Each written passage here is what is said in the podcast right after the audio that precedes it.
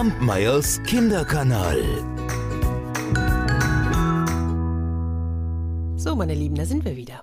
Und heute habe ich euch eine Geschichte mitgebracht, die habe ich vor vielen, vielen Jahren von meiner Kollegin Karin Scholl von Frau Wolle aus Österreich gehört. Und ehrlich gesagt weiß ich gar nicht genau, woher sie kommt. Aber das macht vielleicht auch nichts. Vielleicht kommt sie tatsächlich direkt aus dem Wald. Denn dort im Wald, da ging ein Gerücht herum. Kennt ihr das? Wenn irgendjemand etwas sagt und dann in Windeseile verbreitet sich das überall? So war es auch dieses Mal im Wald. Oh, der Specht, der klopfte es ins Holz. Die Kaninchen, die trommelten es einander zu. Der Fuchs erzählte es dem Wolf. Die Vögel zwitscherten es lauthals von den Bäumen. Der Bär hat eine Liste. Was? Nein, die Angst wurde immer größer. Was denn für eine Liste? Was, was hatte das zu bedeuten? Was stand denn darin? Oder besser noch, wer stand darauf? Die Angst, die wuchs und wuchs und wuchs, die steigerte sich schier in Panik. Immer weniger Tiere konnten nachts ruhig schlafen. Alle wurden nervös und immer nervöser und zuckten bei der leichtesten Bewegung panisch zusammen. Irgendwann hielt der Hirsch es nicht mehr aus. Eigentlich war er ja groß und mutig und unerschrocken. Oh, aber jetzt auf dem Weg zur Bärenhöhle, da zitterten ihm alle Knochen. Oh, das Herz, das rutschte ihm in die Hose, und, und als er dort ankam, da sah er, wie der Bär vor der Höhle hockte. Er hatte einen großen Bottich mit Honig vor sich und schleckte. Vorsichtig näherte sich der Hirsch. Bär, Bär, ich habe gehört, ich habe gehört, du hast eine Liste? Ja, brummte der Bär. Bär, sag mal, stehe ich auch auf deiner Liste?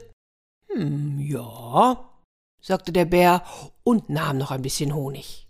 Da stieß der Hirsch einen Schrei des Entsetzens aus, drehte sich um und rannte kopflos davon, so schnell und so panisch, dass er sich verirrte und ohne auch nur abzubremsen über den Abgrund jagte, und tot am Boden liegen blieb. Oh, die Panik, die griff im Wald jetzt erst recht um sich. Mittlerweile fürchteten sich auch die allermutigsten Tiere. Das haben sie natürlich nicht öffentlich zugegeben, ne? Aber Angst hatten sie alle. Und irgendwann hielt das Wildschwein es nicht länger aus. Ich muss mich auf den Weg machen, dachte es und ging zum Bären. Der saß wieder vor seiner Höhle und schleckte Honig. Bär, ich habe gehört, du hast eine Liste. Ja, brummte der Bär. Ähm, ähm, Bär, sag mal, stehe ich auch auf deiner Liste? Ja, brummte der Bär. Da stieß das Wildschwein ein Grunzen des Entsetzens aus, drehte sich um und rannte kopflos davon, so schnell und so panisch, dass es sich verirrte und ohne auch nur abzubremsen über den Abgrund jagte und tot am Boden liegen blieb. Der Wald glich einem Irrenhaus. An normales Leben war nicht mehr zu denken, die Angst und die Panik, die wurden immer größer und wuchsen ins Unermessliche. Und schließlich machte sich der Hase auf den Weg. Vorsichtig sprang er an die Höhle des Bären heran.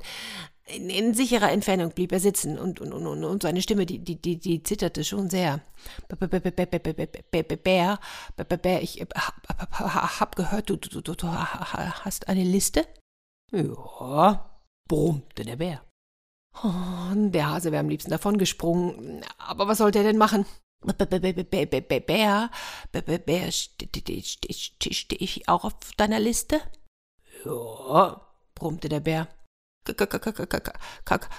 Kannst du mich von, von, von, von dieser Liste streichen? Ja. Seht ihr, manchmal muss man einfach nur fragen, oder? Verratet ihr mir, wie euch diese Geschichte gefallen hat? Das frage ich euch jetzt. Bis nächste Woche.